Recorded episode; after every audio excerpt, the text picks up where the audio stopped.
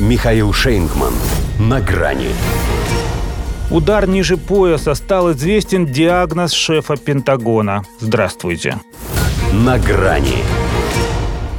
Час от часу не легче. Вроде бы и открылась, наконец, врачебная тайна детективного исчезновения главы Пентагона, а душевного равновесия в американском обществе как не было, так и нет. Поскольку как ни крути, а удар-то ниже пояса. От такого не сразу приходишь в себя, как ни приседай. Ведь не столько об отдельно взятом Ллойде Остине речь, а об эрозии всей системы управления. Хотя даже самым жестким ее критикам теперь должно быть стыдно, что зацепились за такой повод. Только что-то чрезвычайно серьезное могло как-то извинить скрытность госпитализации министра обороны. А рак простаты это серьезнее не придумаешь. С этим не шутят.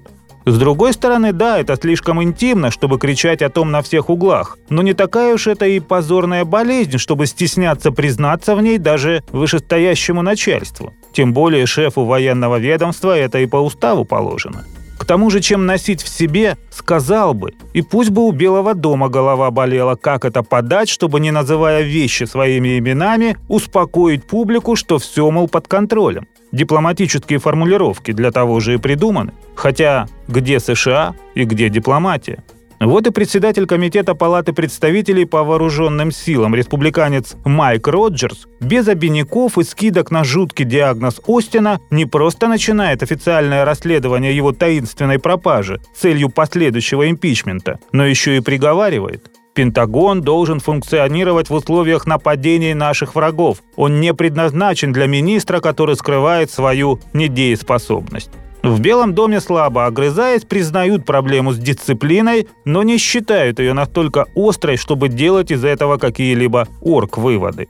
Джо Байден по-прежнему доверяет главе Минобороны, говорят здесь официально. А неофициально добавляет, что президент не отправит 70-летнего генерала в отставку, даже если тот сам о ней попросит. Ибо не с руки ему это. Не только потому, что преданней на свете нету существа. Ллойд вхож в семью с тех пор, как завел дружбу со старшим сыном Байдена Бо во время их совместной службы в Ираке. Утверждение нового шефа Пентагона в таком Конгрессе вероятнее всего обернется очередной бесконечно экзистенциальной коллизией, что в ситуации двух позорных войн и одной не менее позорной предвыборной кампании Байдену совершенно ни к чему.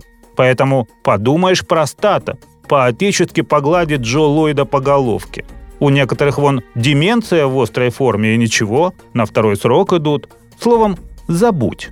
Пока, во всяком случае, все указывает именно на такой финал этой остросюжетной истории болезни. Что касается, собственно, диагноза шефа Пентагона, то кажется, что в Национальном военно-медицинском центре раскрыли не только врачебную, но и военную тайну. Ведь может он потому, как выражался Василий Алибабаевич, и злой, как собака, что ему когда-то сказали «Жить будешь, а вот любить уже вряд ли».